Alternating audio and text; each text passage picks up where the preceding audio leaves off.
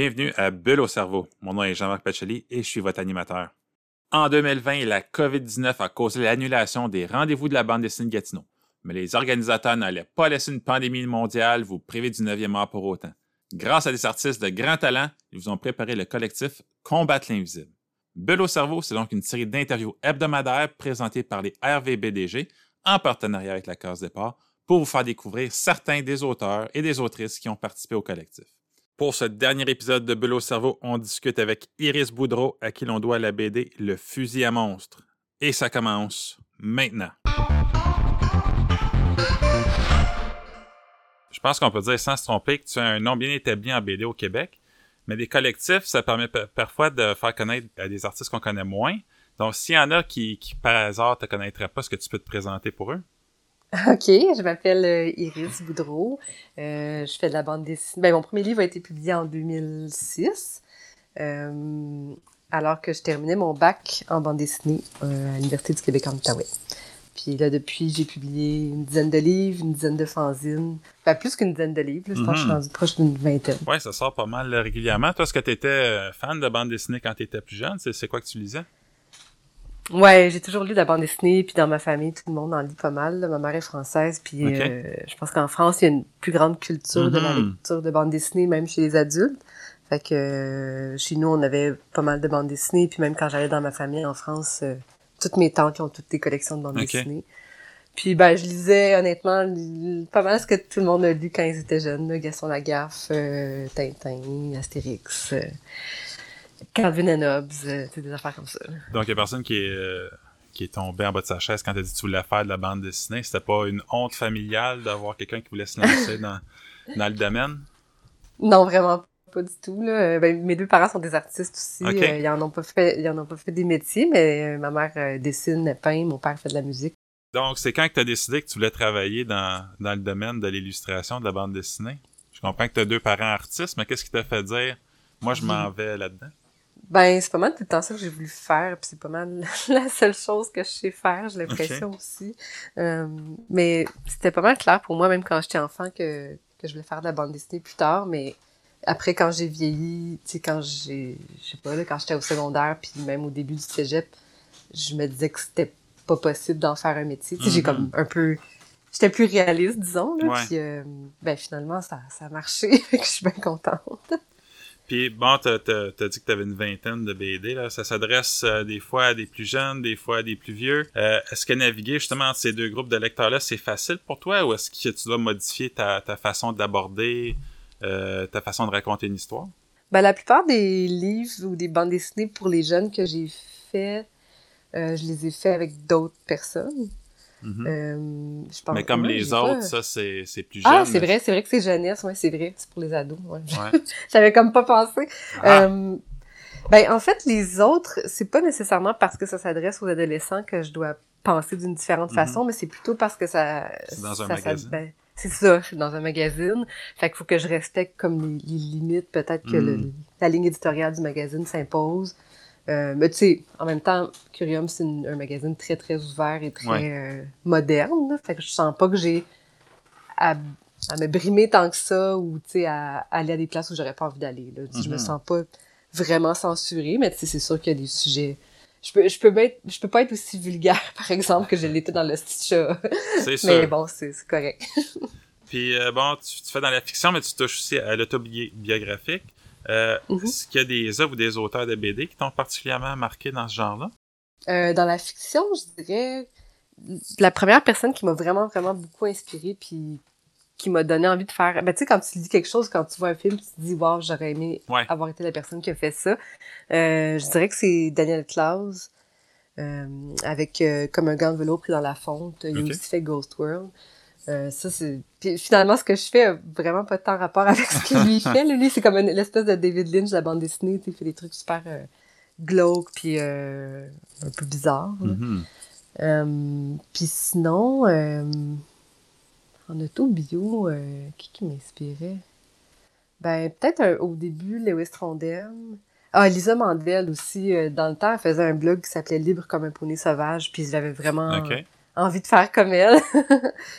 Puis aussi, j'ai commencé un peu ma carrière de bande dessinée dans le temps où c'était super à la mode, le tout bio. OK. Comme tout le monde avait des blogs de bande dessinée, mm-hmm. il y avait Pascal Girard, Rosviane, euh, en tout cas, il y avait plein de monde, puis on, on était une belle communauté comme ça. J'étais pas mal inspirée aussi par mes collègues qui ont commencé en même temps que moi, je dirais, comme Sviane et Pascal. Mm-hmm. Puis on va parler un petit peu de, ton, euh, de ta participation dans le collectif Combattre l'invisible. C'est comment tu en es venu à participer? Euh, bonne question, ça fait tellement longtemps. ben, quelqu'un m'a contacté, je pense que c'est Myriam qui m'a contacté pour savoir si, oui, si j'étais intéressée à participer, mais c'est parce que, ouais, non, ça commence à faire un bout, je me rappelle plus. Puis je perds un peu la, notion du temps, tu sais, depuis que ouais, les, confinements, tout, est en, tout un peu mêlée. Mais bref, ouais, c'est ça, on m'a demandé euh, si j'étais intéressée, puis tu sais, je suis toujours contente de participer à des trucs qui, ont, qui sont en lien avec l'Outaouais aussi, même si le thème du collectif n'a pas nécessairement un lien avec l'Outaouais. Je suis tout le temps quand même contente de participer euh, au rendez-vous de la bande dessinée de Gatineau, puis de, de revenir un peu à mes racines, puis à mes sources. Est-ce que tu peux nous parler un peu de rapidement de quoi ça part, ta contribution qui s'appelle le, le fusil à monstre? Le fusil à monstre, oui. Euh, ben, je trouve ça toujours difficile de, de faire des histoires très courtes. non, non, c'est ça. Je trouve ça vraiment difficile de faire des, des histoires courtes, puis c'est souvent le cas dans les collectifs, évidemment. Mm-hmm. Euh, parce que, tu sais, des fois, c'est pas évident de, de présenter ou en tout cas d'inventer des personnages ou de les mettre en scène pendant quatre ou cinq pages ou six pages.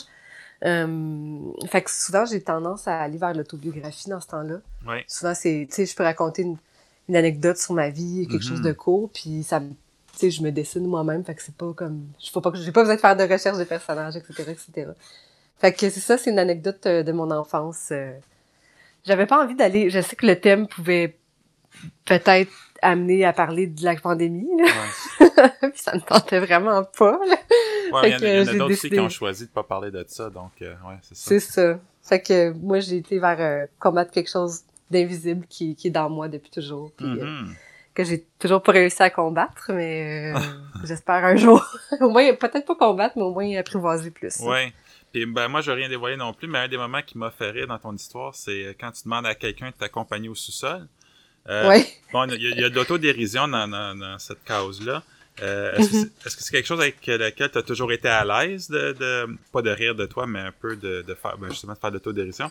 Parce qu'il y en a qui peuvent hésiter avant de faire des telles blagues, surtout dans, un médium qui va être public, il y a des gens qui nous connaissent pas, qui vont lire ça, donc. Mm-hmm. Ben, je sais pas si dans ma vie de tous les jours, je suis bonne pour faire ça. J'ai moins tendance à dédramatiser dans ma vie de tous les jours, ce qui, ce qui m'aiderait sûrement. euh, mais en bande dessinée, ça me fait du bien. Moi, j'aime ça. Puis, je sais pas, je pense que c'est thérapeutique quelque part aussi. de, de, de, rire de soi-même un peu. Mais pas, mm-hmm. pas rire euh, comme haha, je suis vraiment conne, tout ça, mais plus, euh, tu sais, comme avec bienveillance, là, ou en tout cas avec un petit. Euh, Montrer un peu le ridicule de la situation. Ouais, c'est ça. Puis bon, c'est pas un secret, même si t'as pas voulu en parler dans dans, ton, dans ta contribution. Le collectif est né à cause que justement les rendez-vous de la bande dessinée de 2020 ont été annulés à cause de la COVID. Euh, d'où le mhm. thème euh, du collectif, comme tu en as parlé. Toi, c'est comment tu as combattu ton invisible depuis mars 2020? Ben, je t'avoue que je pense que j'étais pas la pire dans cette situation-là. C'est sûr que ça m'a affecté comme tout le monde, mais comme je travaille de la maison, euh, puis je sors pas tant que ça non plus, c'est pas... ouais, les artistes sortent plus... Euh, changer, c'est ça ça n'a pas tant changé mon, mon quotidien, mais c'est sûr que je me suis beaucoup ennuyée de mes amis. Puis mm-hmm. même si je sors pas tant que ça, je suis quand même quelqu'un qui aime beaucoup voyager puis qui, qui utilise beaucoup son métier pour avoir des opportunités pour voyager. Fait que ça, c'était un peu plate. Puis, mais le côté positif, ou en tout cas, ce que j'en ai retiré positif de tout ça, c'est que je suis retournée euh, dans mes vieux carnets en bande dessinée, des carnets que je tenais, comme le journal que je tenais en voyage, euh, pendant les différents voyages que j'ai faits euh, dans le cadre de ma pratique. Puis, en regardant ça, je me suis dit, il y a beaucoup de stock, puis je pense que ça se tient, ça pourrait faire un livre. Fait que j'ai fait un livre qui s'appelle Occupez-vous des chats, je pars, mm-hmm, qui, regroupe tous ces, carnets-là, et puis euh, encore plus de pages inédites. J'ai mis comme la moitié, c'est des pages inédites que j'ai dessinées, qui est comme moi-même de maintenant, qui, qui, regarde, euh, qui prend du recul par rapport à ces voyages-là, puis qui commente un peu. Mm-hmm. Fait que tu sais, j'essaie de penser au positif qui, qui en est sorti, puis c'est ce confinement-là, puis cette pandémie-là m'a donné la chance de faire cette introspection-là, puis de retourner à mes, mes vues carnées. puis là, maintenant, même si on est encore un peu dans l'incertitude, en principe, on, va avoir les rendez-vous euh, le 4 décembre.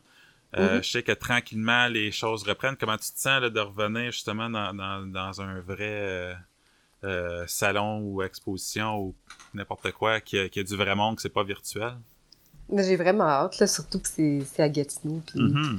Je, je, retourne dans ma ville natale, je trouve ça super cool. Euh, puis ouais, ça, ça me manquait quand même. Tu sais, c'est un peu le genre d'affaire que tu prends pour acquis puis que tu te rends pas compte que ça va te manquer quand tu l'as plus. C'est comme quand il y a eu le... C'est ça, quand il y a eu le, couvre-feu, tu sais, c'est pas nécessairement que je voulais aller dehors, mais juste le fait de pas pouvoir y aller, ça me faisait chier. C'est ça. fait que non, j'ai super hâte, puis je pense que les lecteurs ont hâte aussi, puis tout le monde va être content de se voir. Puis je m'ennuie de mes collègues, tu sais, il y a plein de monde mm-hmm, que c'est pas des amis proches, mais je les apprécie beaucoup, puis je les vois juste dans les événements, puis on se voit plus, fait que c'est un peu plate. Puis en terminant, est-ce que tu peux nous dire sur quoi tu travailles en ce moment? Je, je, fais pas grand-chose. J'ai un été assez ah. occupé. Euh... sur quoi tu as travaillé d'abord?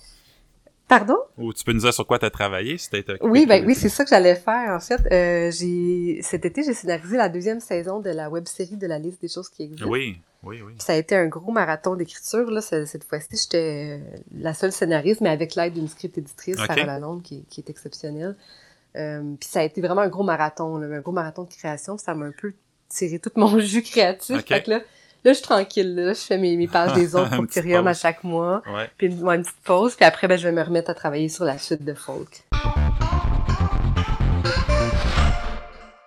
C'est déjà tout pour Bulle au cerveau. J'espère que vous avez aimé la série. Pour en savoir plus sur Iris Boudreau ou sur la prochaine édition des Rendez-vous de la bande dessinée Gatineau qui se déroule en ce moment, vous trouverez tous les liens nécessaires dans la description d'épisode.